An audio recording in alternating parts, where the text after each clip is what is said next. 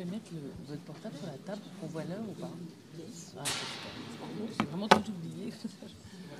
On a 45 minutes. À 15, on arrête, c'est ça À 15, on arrête. Il y a des questions. Bah, avant, avant, je pense que c'est ça. Alors, c'est ça. Il y a des questions. À 15, on arrête tout ou à 15, on... c'est les questions T'es sûr ouais, parce que, mais t'es sûr que Parce qu'on m'a dit de finir à 15, euh, c'était 45 minutes à plus. Avec donc toi non. Ah oui. Bonjour. Euh, merci d'être aussi nombreux pour cette rencontre autour d'Homère. Nous avons euh, le plaisir d'accueillir Hélène Monsacré. Bonjour à tous éditrice et c'est comme la femme de tout Homère. Hein. C'est elle qui a rassemblé les textes. C'est elle qui a eu cette idée. Elle va nous en parler. Donc Hélène Monsacré, euh, vous êtes euh, donc éditrice hein, chez Albin Michel dans une collection. Euh, un département. Un département. C'est-à-dire toutes les sciences humaines. De toutes les sciences humaines, donc département des sciences humaines. Et ça s'appelle les, belles lettres, non, je crois? Ah non. non, Albin Michel, est une grosse maison de littérature générale et qui a plusieurs départements, dont un département de sciences humaines. Donc les livres d'histoire, de philosophie, etc. Et les belles lettres, attention, parce que ça pas faire de, de, de, gaffe, les belles lettres sont un, autre éditeur très, très, très respectable et c'est un véritable éditeur d'érudition. Donc là, l'association pour cet ouvrage, c'est deux maisons. Une grosse maison généraliste qui a la puissance et la, possibilité de s'engager dans un, projet aussi quand même lourd, et puis une maison euh, noble euh, et, très très euh, emblématique de tout ce qui a trait à la culture grecque et latine. Donc là, nous sommes en coédition. D'accord, comme un film en coproduction, nous sommes en coédition. Et vous avez aussi écrit Les larmes d'Achille. Oui. Vous pouvez nous en parler quelques petits mots? Ah bon, oui, bien sûr. Ben, c'était une thèse que j'ai faite il y a fort longtemps avec euh, mon maître Jean-Pierre Vernant. Et c'est une, étude de l'Iliade que, que j'ai euh, approchée par le biais de, des émotions. C'était avant, c'est pas pour me mettre euh, comme ça sur le, devant de la scène, mais c'était avant l'arrivée de toutes ces, ce, vraiment ce, tsunami des études de genre. Hein, parce que je vous dis pas, mais c'était il y a très longtemps. Donc l'idée, c'était de voir comment le masculin et le féminin pouvaient cohabiter dans un poème épique très très ancien et comment les émotions s'exprimaient. Et la thèse du livre, c'est que de façon très intéressante, les grands héros, les plus grands, le premier d'entre eux étant Achille, pleurent et il pleure énormément. Et il pleure de façon extrêmement euh, euh, active, avec des gestes, avec euh, des, tout, leur corps est en action. Autrement dit, les images de la virilité sont très mouvantes. On le voit dès le plus ancien poème de la littérature occidentale, puisque pleurer pour un homme, c'est au contraire le signe de sa de sa qualité supérieure. Voilà. Donc ça, je trouve que c'était tout de même assez intéressant. Tout le monde entend bien derrière ou vous, vous voulez qu'on parle plus fort? Non? Vous voulez qu'on parle, le micro plus proche? D'accord. Donc on va le faire. Euh, donc aujourd'hui, euh, cette édition de Tout Homère, donc qui rassemble pour la première fois tous les textes qui sont associés à Homère depuis l'Antiquité. Oui, alors Homère, vous savez tous que nous avons tous lu l'Iliade et l'Odyssée. Euh, à ces deux très grands poèmes qui font à eux deux 27 000, entre 27 et 28 000 vers, donc c'est considérable, s'ajoute tout un ensemble de soit de poèmes, soit de fragments, soit de petites pièces, soit de récits qui appartiennent à ce qu'on appelle les cycles, les cycles épiques. Et le principal cycle, c'est le cycle troyen qui comporte huit, comportait huit œuvres qui chacune retraçait euh, euh, telle et telle partie de cette légende de Troie. Nous nous sommes parvenus par des biais très compliqués, on n'a pas le temps d'en parler, mais euh, par des auteurs, etc., trois vers par-ci, deux lignes par-là, une série de fragments qui expliquent pourquoi il y a eu cette guerre, le déroulement de la guerre, l'Iliade, l'arrivée d'alliés pour Troie, les Thiopides, autrement dit toute une série d'autres histoires que nous ne connaissons que par de très très vagues morceaux, petits morceaux qui ont surnagé et qui sont ce qui, effectivement, ce qui, ce qui est resté d'un très grand naufrage. Donc l'idée, c'était de réunir toutes les pièces qui, de près, de loin, ramènent à cette légende de Troie, qui sont toutes ces pièces en rapport direct avec le monde homérique, et puis euh, y adjoindre aussi une série d'autres textes plus tardifs, ce que l'on appelle les vies d'Homère. Donc voilà pourquoi on se trouve avec 1300 pages. Donc je vais juste citer comme les auteurs qui ont participé, parce qu'il y a comme 15 auteurs qui ont participé, que vous vous-même avez choisi, ou ensemble vous avez euh, créé cette œuvre, ou c'est vous-même qui a été euh, demandé à chaque personne, parce qu'on sait que beaucoup, beaucoup de personnes ont fait des traductions différentes de l'Iliade, de l'Odyssée, d'autres textes. Comment vous avez rassemblé ces personnes? Ça, c'est, vous savez, c'est quand euh, on connaît un peu le monde des hellénistes, on, peut avoir des idées et puis on sait à qui s'adresser. Donc ça, c'est vrai, c'est moi qui les ai approchés et, et, voilà.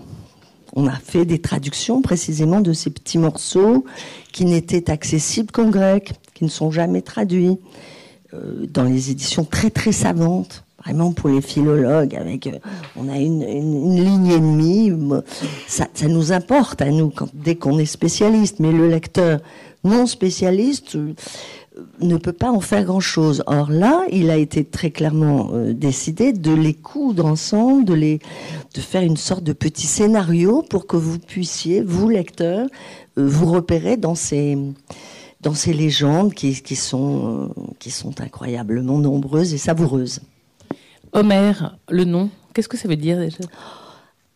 Homère, ça, veut, peut, ça vouloir dire plusieurs choses. Ça peut vouloir dire l'otage, ça peut vouloir dire, c'est pas si simple, hein, je suis obligée d'aller vite, mais ça peut vouloir dire aussi celui qui met ensemble, qui, fait que ça tient, qui, qui a abouti à l'harmonie.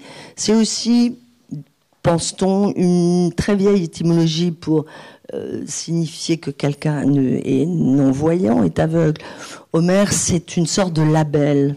Voilà. Comme ça, je peux répondre déjà à la question que vous allez me poser. Est-ce qu'il existe Est-ce qu'il a existé ta, ta, ta. Euh, Certainement, euh, il y a eu un, un, poète plus brillant, plus inspiré, plus génial que d'autres, qui a su mettre en musique. C'est de la poésie qu'il faut entendre, qui était chantée. Euh, de façon plus plus magistrale encore que ce qu'il qui, que ce qui se disait à son époque, donc la marque d'un génie, sans doute. Est-ce que c'est une personne? On n'en sait rien. Ce qui compte, c'est de lire ces textes qui, je vous le rappelle, pour l'Iliade, ont été composés, fixé, composé probablement avant, puisque c'est le moment où on bascule d'une tradition orale. C'est pour ça que je dis qu'il y en a un qui est absolument un peu plus génial que d'autres, mais les mythes, les, histoires étaient déjà là. Hein. Et 8e siècle pour l'Iliade et l'Odyssée un petit peu après, euh, un petit siècle après. 8e, 7e avant. Et puis les autres textes que vous pouvez trouver là sont certains du 7e, 6e. On va en gros jusqu'au 5e siècle. Et c'est ce qui nous permet de dire que c'est un moment homérique, puisque il s'agit toujours d'évoquer les légendes qui, ramènent sans cesse à cette guerre de Troie. C'est, après j'arrête de faire le prof, c'est l'Iliade particulièrement, c'est chanter un temps, le temps des héros, le temps de cette guerre, qui n'existe, qui, est révolu. je viens de parler du 8e siècle pour la fixation, grosso modo, du scénario, mais il est question d'un temps bien, bien antérieur. Donc, on chante un monde qui est celui de la fin de l'époque mycénienne, vers 1200 avant. Donc un moment où il y avait des guerres incroyables, des hommes et des héros surnaturels, voilà. Donc c'est une, ce poème épique de l'Iliade en particulier chante un monde qui est définitivement terminé, celui d'avant, où les hommes étaient plus près des dieux, étaient souvent de très grands héros, et ce qui n'est plus le cas, même au 8e siècle avant. Donc, juste pour ceux qui connaissent moins Homère, ou qui connaissent même pas du tout ce qui est possible dans la salle, donc c'était des textes qui n'étaient pas écrits, on est d'accord, et qui qu'on racontait les uns avec les autres, les générations en génération. Qu'on chantait, parce que c'est chantait. C'est chanté, le maître, la, prosodie est très importante, ce qui fait aussi la difficulté de cette, euh, de cette de ces vers, c'est difficile de les comprendre et encore plus de les traduire. Oui, on, sait que lors des grandes fêtes euh, religieuses, lors des grands concours, euh, on déclamait de l'Homère, comme on dirait, chante-nous euh, de l'opéra. On disait, chante-nous de l'Homère. Hmm? Donc elles ont été transmises et sans doute modifiées. Donc aujourd'hui, le texte qu'on a, évidemment, est un texte qui a été écrit bien plus tard. Écrit, je ne sais pas. Fixé par écrit, oui. Euh, alors, on pense que la fixation, comment vous dire ça La version que l'on connaît, que l'on lit toujours 30 ans, 30 siècles après, pardon, c'est fixé autour du 8e siècle pour l'Iliade, qui est le plus ancien des deux poèmes. On sait qu'au 6e siècle, on dégringole de deux siècles, sous, à la demande de certains euh, hommes politiques, notamment Pisistrate, on fixe par écrit. D'accord? Parce qu'il faut que Homère, Homère c'est, l'éducateur de la Grèce. Homère, c'est, c'est tout ce qu'il y a de plus important pour euh, les Grecs. Et on redescend encore un peu, on arrive au troisième, tournant deuxième siècle, toujours avant notre ère. Là, on change un petit peu de, région. On va à Alexandrie, vous savez, le musée, la bibliothèque d'Alexandrie.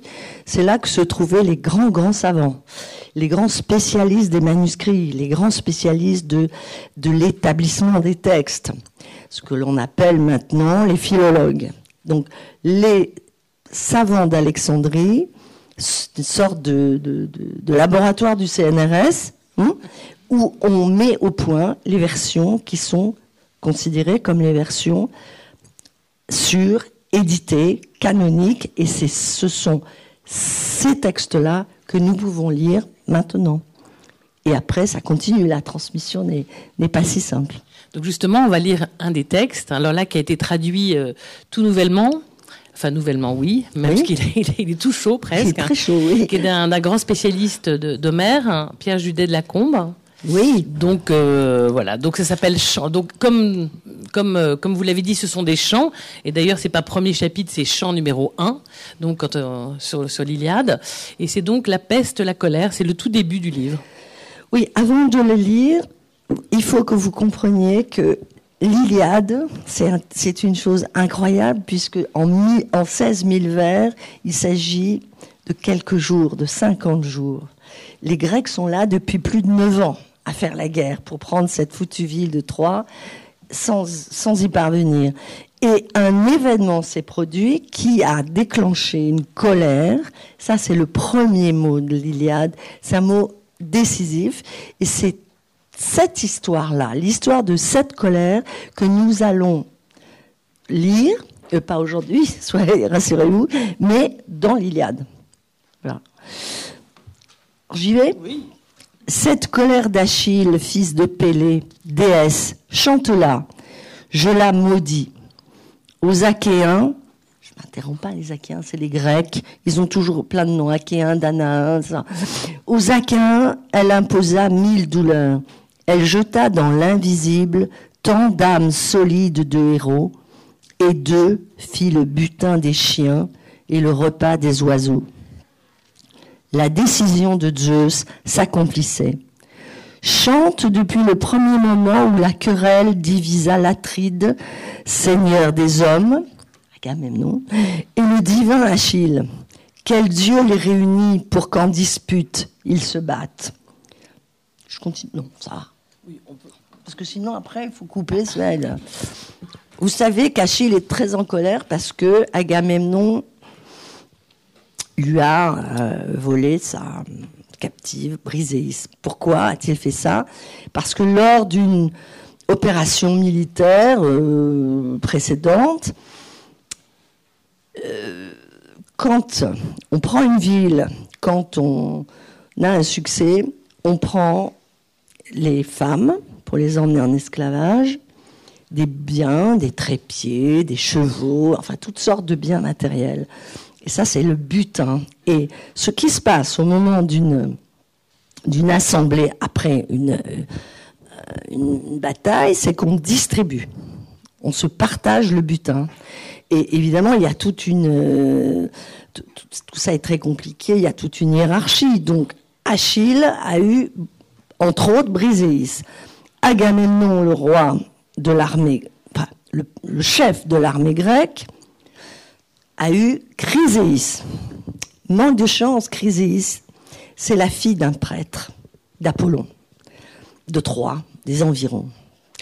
Et Apollon, euh, le Chryséis, Chrysès, excusez-moi, le père vient réclamer sa fille parce que c'est une impiété absolue de lui avoir pris sa fille, étant donné qu'il est le prêtre d'Apollon. Donc, comme Agamemnon a refusé de rendre sa, sa captive, Apollon envoie la peste. Et ce qui se passe après, c'est que, au bout d'un moment, l'Atride, je vous ai dit son nom là, est obligé de la rendre. Et comme Achille lui dit ça va, t'as qu'à en prendre une autre, etc. Et, qui, en réalité, ces deux-là ne peuvent absolument pas se supporter. Il lui prend la sienne. Et c'est ça le début de l'Iliade. On lui a pris sa part d'honneur, donc il est absolument accablé de colère et son honneur est tellement bafoué qu'il se retire du combat. Voilà. Et ça commence. Et on dit souvent, enfin, vous et comme plusieurs personnes dans le livre, que en fait, Homère, c'est aussi comprendre les violences qui est en nous. Oui, bah, c'est-à-dire que l'Iliade, mais l'Odyssée aussi, l'Iliade, c'est un récit euh, d'horreur invraisemblable, enfin, dans 24 chants, c'est-à-dire 16 000 vers, encore une fois, ce qui fait à peu près 450 pages d'un grand format.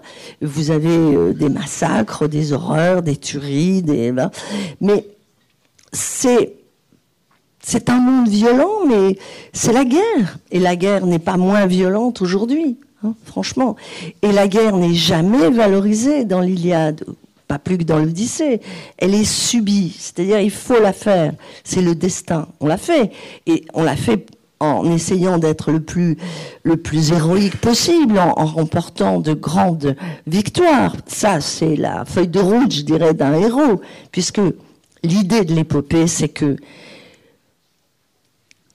un jeune guerrier, j'ai bien dit jeune, va sacrifier sa vie pour réussir un grand exploit ou de grands exploits quand il a la chance de revenir euh, en vie d'une attaque.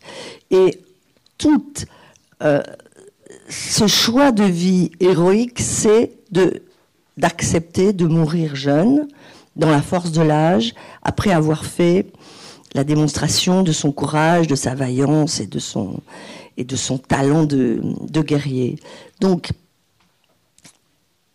cette guerre est subie, elle est la source de pleurs la, la plus souvent évoquée, elle n'est jamais valorisée, mais elle est là. Donc, on se comporte en héros dans ce monde-là. Et est-ce qu'il est moral, Homère Non? Pas du tout. Justement, enfin, hmm. je pense que semble plusieurs à penser que non. Alors, on parle toujours de l'Iliade, mais on pourrait parler de l'Odyssée, parce qu'enfin, dans l'Odyssée, il y a des violences incroyables aussi. Enfin, rappelez-vous, le Cyclope, il y a des cannibales, il y a des, il y a des lestrigons qui vous en attrapent là avec leur, euh, euh, comme, comme des, qui attrapent les compagnons d'Ulysse comme avec un harpon. Il y a euh, une, une, atroce créature au, au creux d'une d'une caverne, parce qu'il y a un tourbillon, ça c'est Scylla, qui a une tête de, je sais plus combien, on en a six, je crois, tête de chienne avec ça. C'est plein d'horreur, plein d'horreur. Sans parler des magiciennes qui accessoirement peuvent vous transformer vos, vos camarades en cochons. Enfin bon, il y a plein de choses. Hein. C'est très violent. C'est-à-dire, c'est ça aussi, c'est la mort, c'est la violence et l'humanité que l'on trouve euh, une quête d'humanité ou plutôt un retour à l'humanité pour Ulysse, hein, qui passe par tous ces mondes invraisemblables, c'est qu'il accepte la mort. Il accepte la mort parce que euh, il sait que par exemple les deux très belles femmes qui l'ont séduit et qui l'ont retenu sur leur île, Circé, la magicienne, et Calypso, très jolie nymphe, euh, les deux lui proposent l'immortalité. Les deux l'aiment et veulent se le garder. Et elles sont belles, elles sont irrésistibles, la vie est très facile, il n'y a plus rien à faire, tout est. Il refuse.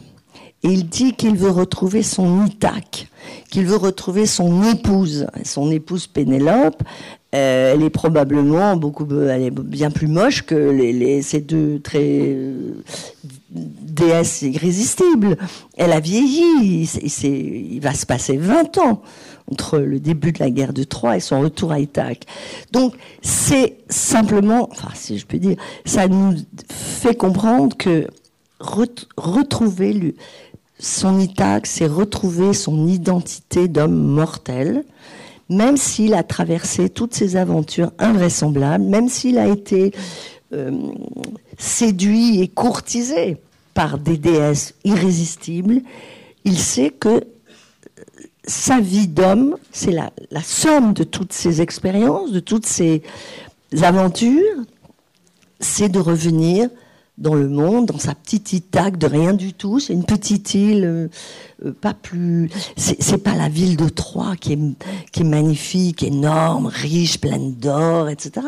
C'est une petite île où on peut même pas faire d'élevage, enfin pas faire d'agriculture, on peut élever simplement des chèvres, etc. Vous voyez, c'est ça aussi. La violence, elle est, elle est partout, mais je pense pas qu'elle soit plus, enfin qu'elle soit moindre aujourd'hui alors, on connaît évidemment l'Iliade et l'Odyssée, mais on connaît moins quelques textes que vous avez intégrés dans le, livre, notamment un, texte assez incroyable que je trouve super. Je vais essayer de le dire Baka, non. Non, non, pardon. J'étais sûre. batraco, ça c'est la race, c'est la grenouille. la grenouille Mio, c'est la souris ou le rat. Et maki, makos, mac, hein maquet, c'est le combat. Le combat. Donc c'est la guerre, c'est la guerre, des grenouilles et des souris, contre les grenouilles et des rats. Donc on va lire un petit passage hein, parce que c'est un texte très intéressant. On peut appeler ça une parodie de la ah, guerre. Tout à fait. Hum. Donc on appelle ça un texte humoristique d'Homère ou qu'est-ce qu'on on l'appelle pas? Ben, on peut l'appeler, mais c'est une épopée parodique. Alors elle est juste un mot pour la situer. Euh, voilà, on, disait euh, au début euh, l'ensemble des, des, légendes, l'ensemble des textes qui, qui, nous permettent d'avoir le plus possible d'éléments sur cette légende de Troie. Après, il faut que je vous dise quand même quelque chose. Euh, il y a aussi des morceaux, dont celui-ci, qui est probablement le plus important, euh, puisqu'il doit faire 300 lignes, 300 vers, conservés. Les autres, je vous le disais tout à l'heure, c'est parfois 50 euh, vers. Là, on en a 300. Et c'est une petite, c'est une petite Iliade, vraiment une Iliade euh, en, réduction, et qui est conçue, écrite sur un mode parodique. Et pendant longtemps, euh, dans l'Antiquité, on l'a vraiment attribué à Homère. Bon, on pense que c'est un peu plus tardif, que c'est fixé autour du VIe siècle. Mais voilà, il s'agit de raconter comment des souris s'approchent d'une ville, donc on aperçoit au fond, mais elle est entourée par des étangs, par de l'eau, etc. Donc c'est un problème pour les souris. Et cette euh, ville est la cité des grenouilles. Alors, il y a une histoire euh, qui fait que très vite ils vont se faire la guerre. C'est que arrive une souris qui, comme par hasard, est la fille d'un roi du roi des souris, et qui dit ah, c'est terrible, c'est magnifique, j'aimerais bien aller voir ce qu'il y a là au fond, là, la ville que j'aperçois. Sort naturellement une grenouille qui elle-même est la fille du roi de, euh, l'enfant du roi de, parce que ce sont des hommes, hein, ces grenouilles mâles.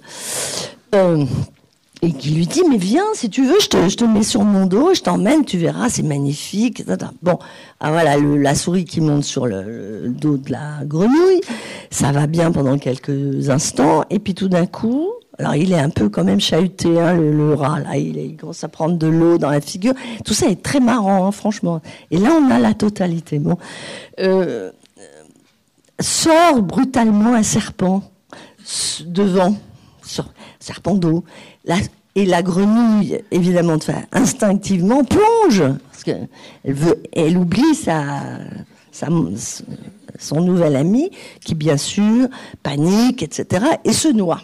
Bon. Donc, voilà.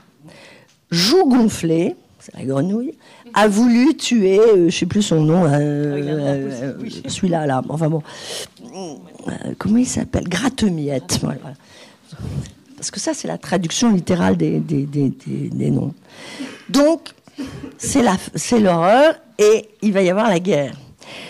Avant de vous lire un tout petit passage qui vous montre à quel point c'est parodique, c'est-à-dire vraiment terme à terme, comment les, vous, avez lu l'Iliade, des morceaux du moins, vous vous souvenez de ces grandes scènes et d'armement et avec des vers formulaires, avec toujours les mêmes, les mêmes scènes qui se répètent. Bon, vous verrez comment font les, souris et les rats. Avant, il faut que je vous dise que Athéna, la déesse qui protège notamment Ulysse, mais aussi Achille, quand on est dans les grandes épopées, euh, elle assiste à toutes ces, querelles entre les souris et les rats, et son père, Zeus, lui dit mais enfin est-ce que tu vas prêter euh, la, tu vas donner ton aide à, un parti plutôt qu'à un autre ce qui c'est le sport absolu dans l'Iliade c'est les, dieux qui se qui se ah, qui change euh, de camp. Hein, tiens, bah, là je vais, je vais euh, secourir les Troyens, puis non finalement pour telle et telle raison, je vais aller prêter main forte aux Grecs. Ça c'est le sport national de l'Iliade. Les, dieux font c'est une espèce de société euh, légèrement calquée sur le monde des hommes. C'est pour ça que les dieux dans l'Iliade et c'est pour ça que la morale, il y en a pas à mon avis, parce qu'ils sont absolument pas fréquentables, ces dieux. Ils changent d'avis, sont hypocrites, sont menteurs, ils sont, enfin bon. Euh, euh, Zeus demande donc, revenons à nos grenouilles, euh, est-ce que tu vas prendre un parti pour sauver les grenouilles ou les souris? Et voilà la réponse d'Athéna, et ça c'est quand même assez savoureux. mon père, jamais, non, jamais je ne viendrai en aide aux rats quand ils seraient en grand danger, car ils m'ont causé bien des maux. Ils ont endommagé mes bandelettes sacrées et mes lampes pour en boire toute l'huile. Ah, et ce qu'ils ont fait m'a crevé le cœur. Ils ont rongé et percé de trous ma robe de fine laine. J'avais mis tant de peine à la réaliser. Je l'avais tissée d'une longue trame. Mon couturier est venu me voir il, réclame ses intérêts. Ah, quel comble pour une immortelle. Je m'étais endettée pour la filer et je n'ai plus un sou à lui donner. Mais je ne viendrai pas défendre les grenouilles pour autant. Non, je refuse. Elles non plus ne sont pas raisonnables. Je revenais il y a peu de temps du combat, complètement exténué de fatigue, et je ne désirais qu'une chose, dormir. Eh bien, elles m'en ont empêché avec tout leur vacarme. Je n'ai pas fermé l'œil de la nuit, pas même une minute, etc., etc. Nous sommes des dieux, nous. Cessons donc de secourir ces pauvres animaux. Voilà. Et si vous voulez encore un petit truc là, alors ça c'est la scène de l'armement avant la rencontre entre l'armée des, rats et l'armée des grenouilles. Coas fort ouvrit le combat. De sa lance, il frappa au premier rang pour lèche-tout, en plein ventre, et l'atteignit au foie. Le rat s'effondra tête la première, et son tendre pelage se couvrit de poussière. Il fit entendre dans sa chute un bruit sourd, et ses armes tintèrent. Ce fut ensuite Abiterrier qui lança sa solide javeline. Elle se ficha dans la poitrine de Fangé. Lui s'écroula sur le sol. Les ténèbres de la mort le saisirent et son âme s'envola loin de son corps. Fouilloutre blessa Persillou en plein cœur et le tua. Le chagrin s'empara alors de Basilicor, etc. Et ça, c'est calqué sur l'Iliade ou même sur l'Odyssée quand euh, et, le, un nuage de douleur ou un nuage sombre s'abattit sur lui, ça veut dire qu'un guerrier est en train de tomber et euh, sa tendre, euh, son tendre pelage, c'est la peau des beaux guerriers. Vous savez, c'est ça aussi qui est très beau dans la dans les combats de l'Iliade et c'est ça la belle mort. Je disais la manière de se de se ménager un euh, par ses exploits, une réputation qui fait que les hommes qui viendront après vous chanteront vos exploits et que donc vous ne resterez pas anonyme. C'est ça l'épopée. C'est chanter les exploits et c'est se souvenir des autres. Eh bien, quand un grand héros euh, meurt, et le plus important dans l'Iliade, c'est Hector, c'est extraordinaire. Quand son corps est allongé dans la poussière, il est un objet désirable. On parle de son tendre cou, de la beauté de sa peau. Oui, il y a toute une parodie qui est absolument, euh, enfin, savoureuse avant de vous donner la parole, j'ai moi j'ai une petite question quand même qui peut peut-être un peu fâcher. Euh, quand j'avais euh, je sais pas 16 ans, mon père m'a donné une version de, l'Odyssée que j'ai lue et que je dévorais. Aujourd'hui, je me rends compte évidemment que c'est une version épurée, qui est une version traduite peut-être pour ados, je ne sais plus à l'époque. Et je voulais vous poser la question entre, euh, on voit donc notamment les traductions qu'il y a dans, dans, votre livre qui sont vraiment des très belles traductions de textes comme assez arides. Est-ce que pour vous, on peut lire Homère traduit de différentes façons, des Homères pour enfants, des Homères pour ados. Qu'est-ce qui fait pour vous euh, la richesse de cette langue qu'on peut, perdre parce qu'on va prendre une version épurée, si je dois dire?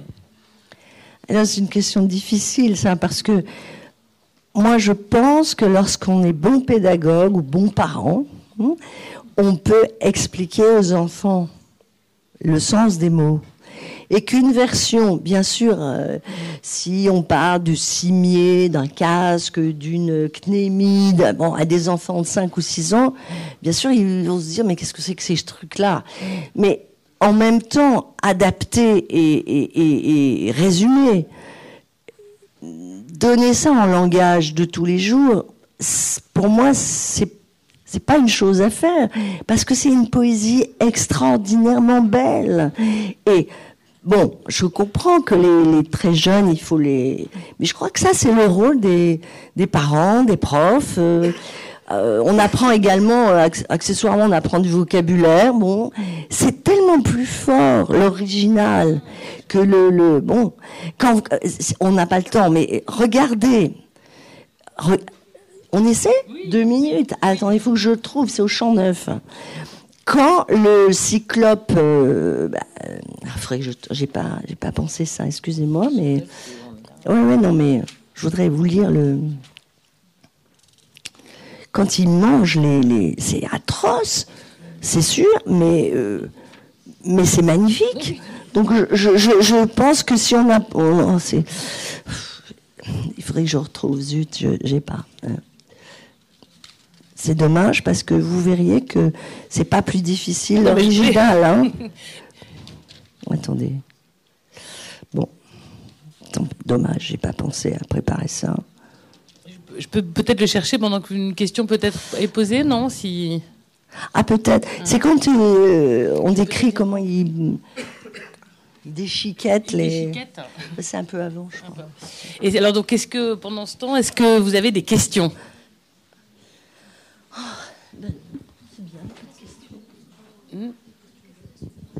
Ah, une question. J'ai lu l'Iliade il n'y a pas très longtemps et j'ai été très surprise parce que je me désire que ni l'enlèvement des lames ni le cheval de Troie ne soient dans cette histoire. Eh bien, je vous remercie de cette question parce que c'était ça que je voulais dire, j'ai oublié. Alors, justement c'est ça, ce livre. Hein.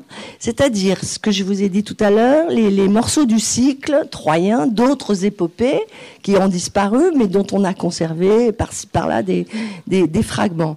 Eh bien, alors je vous fais en trois minutes. Thétis, la mère d'Achille, ça c'est dans le cycle troyen, ça n'est pas dans l'Iliade. Hein. Elle est tellement belle, cette euh, nymphe euh, des eaux, de, la mer, que et Zeus et Poséidon la veulent pour épouse. Mais, ça, ça le, il y a toujours un mais, le destin a dit que l'enfant qu'elle aurait dépasserait le père, qu'il soit un père mortel ou un père immortel. Donc euh, Zeus et Poséidon, bien désolé, euh, décident de, bah, ils peuvent pas la, ils peuvent pas la marier. Bon, donc on lui organise un mariage et on décide que ce sera Pélée, un brave type, un roi magnifique, tout ça, mais qui n'est qu'un mortel. Bon. Et Pélée, c'est le, c'est le père d'Achille. Donc, elle n'est pas très très heureuse, Thétis, mais elle se plie à la volonté de Zeus. Le mariage a lieu, euh, chaque dieu arrive avec des cadeaux somptueux, et brutalement passe une divinité, une créature terrible qui s'appelle la discorde, Eris. Et elle arrive dans cette fête de mariage et elle balance une pomme d'or et sur laquelle il est écrit à la plus belle. Bon. Donc, ça, c'est le début. Vous voyez que c'est pas dans l'Iliade. Hein Donc, vous connaissez la suite, c'est le jeune fils de Priam berger qui s'appelle Paris Alexandre, qui va dire, bon alors les trois déesses qui se, se, présentent pour être élues, évidemment en disant c'est moi la plus belle, alors il y a Athéna qui lui promet de, de, de lui enseigner l'art de la guerre, il sera invincible, il y a Héra qui lui dit tu vas régner sur euh, la moitié du monde et de toute façon je serai toujours à tes côtés, et il y a Aphrodite qui lui dit mais moi je te ferai, je ferai en sorte que toutes les femmes seront amoureuses de toi, à commencer par la plus belle d'entre toutes, Hélène, la femme de Ménélas. Donc voilà, donc il choisit évidemment Aphrodite, et c'est ça le début de la, de la, guerre, puisque vous savez que Paris vient un beau jour chez Ménélas, il embarque la Hélène, etc., et la guerre commence. Euh, le cheval de Troie, j'essaie de sauter. Alors après, on a l'Iliade. Ensuite, il y a une chose qui est magnifique, c'est la guerre euh, dans une de ces épopées perdues. Donc vous trouvez un résumé ici. C'est l'Éthiopide. Vous avez la la reine des Amazones. Je pense que ça dit beaucoup à beaucoup d'entre vous, on se souvient, Panthésilée, bien sûr, il y a les drames euh, euh, du théâtre euh, classique, mais Panthésilée, c'est une Amazone magnifique qui vient porter main forte, prêter main forte, pardon, aux Troyens et qui va être tuée par Achille. C'est magnifique ça, parce qu'elle les traite, elle leur dit qui êtes-vous? Vous êtes des hommes et alors euh, Moi je suis une femme et je suis beaucoup plus forte que vous et je suis beaucoup plus plus courageuse que vous.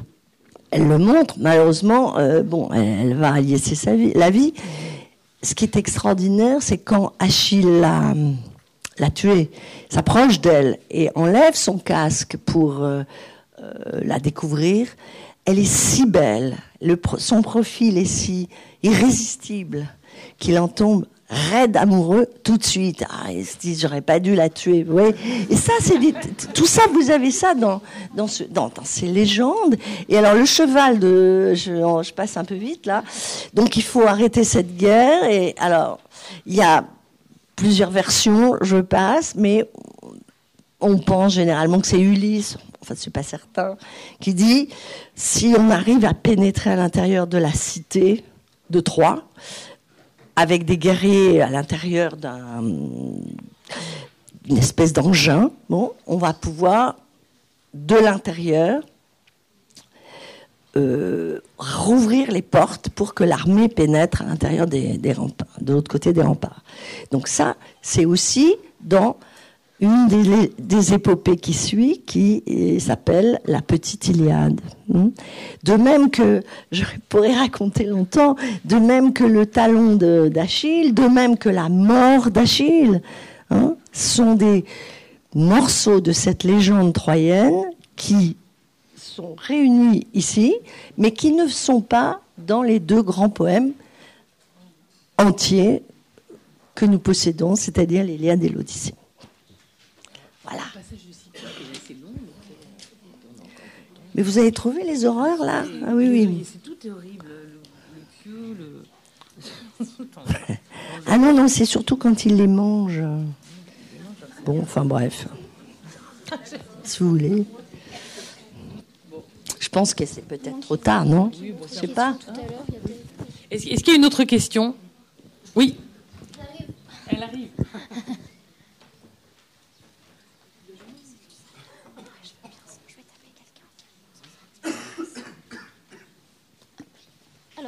Une question Excusez-moi.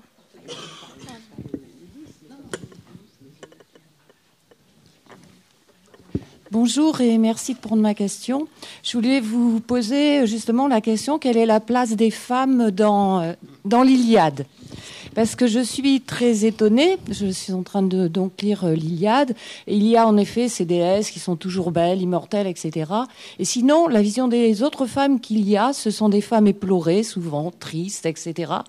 Et euh, je suis aussi étonnée quand euh, Ulysse veut retourner à Ithaque, et parce que il est pressé de retrouver son fils Télémaque, son île, et des fois sa femme et des fois pas. oui. Alors, dans l'Iliade, d'abord, il faut quand même euh, se souvenir de quelque chose. C'est une cité en guerre. Hein. Et l'Iliade, c'est le récit de la guerre. Bon, euh, il est évident que ce sont les hommes qui sont au premier plan.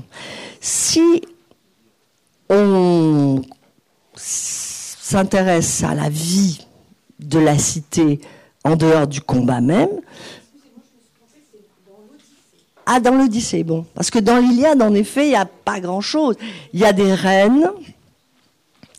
Mais c'est intéressant parce qu'il y a des... Enfin bon, on n'a pas le temps. Dans l'Odyssée, euh, votre question, c'était euh, la place des femmes dans l'Odyssée. Ah, elles sont à la fois, euh, comme toujours, détestées considérées comme très inférieures. Euh, elles valent, je vous disais tout à l'heure, ça vaut pour l'Odyssée. Hein. Quand il y a une razzia, on dit il a, remporté euh, euh, quatre chaudrons de cuivre, trois vaches, deux femmes. ouais, bon, c'est une monnaie comme une autre. Ça, c'est sûr. Et en même temps, elles incarnent la, toute-puissance du charme elles sont irrésistibles. Alors vous allez me dire, oui, mais ce sont des déesses. Effectivement. Pénélope, alors celle qui nous reste, c'est Pénélope. Pénélope, elle est tout de même extrêmement intéressante. Pas seulement parce qu'elle fait ce qu'on connaît, elle est très maligne, elle est, elle est extraordinairement euh, rusée. Elle est extraordinairement politique. Et dans l'Odyssée, regardez bien, vous verrez que, d'accord, elle descend, euh, participer, enfin pas participer, subir hein, les, banquets des prétendants. Elle est toujours comme ça, elle a des voiles, elle pleure, elle est accompagnée de servantes, toujours. Mais en même temps, elle dit toujours des paroles extrêmement euh, euh, importantes et qui sont respectées elle est politique dans le sens où elle, conserve encore le, pouvoir. Elle a un jeune fils, Télémaque, qui est pas très, puis qui est parti se promener parce qu'il voulait retrouver son père. Donc, elle est double, Pénélope. C'est une figure qui est effectivement, d'un côté, euh, incarne bon, toute la, finitude d'une femme euh, soumise à son mari, euh, condamnée à pleurer, à faire des ruses. Cela dit, elle, est quand même assez experte. Mais elle est aussi la reine. Et regardez bien tous ces profiteurs, tous ces parasites, tous ces prédateurs que sont les prétendants qui, sont là à, dévaster et à, et à dévorer toutes les richesses de ce palais, euh, c'est parce qu'ils veulent la main de Pénélope. Pénélope, qui est une femme sans doute elle est évidemment décrite comme une très belle femme, mais enfin, elle, est mature, elle est, euh, beaucoup des prétendants ont 18, 19 ans. C'est pas la femme qu'il désire, c'est la reine. Donc elle transmet le pouvoir. C'est plus compliqué. Voilà, je crois. On va, devoir terminer parce qu'on a et donc, euh, donc en fait, moi, ce, qui, est, ce qui est très bien, c'est que donc euh, Hélène Monsacré va faire une signature de son livre. Et l'idée, elle n'est pas Homère, mais bon.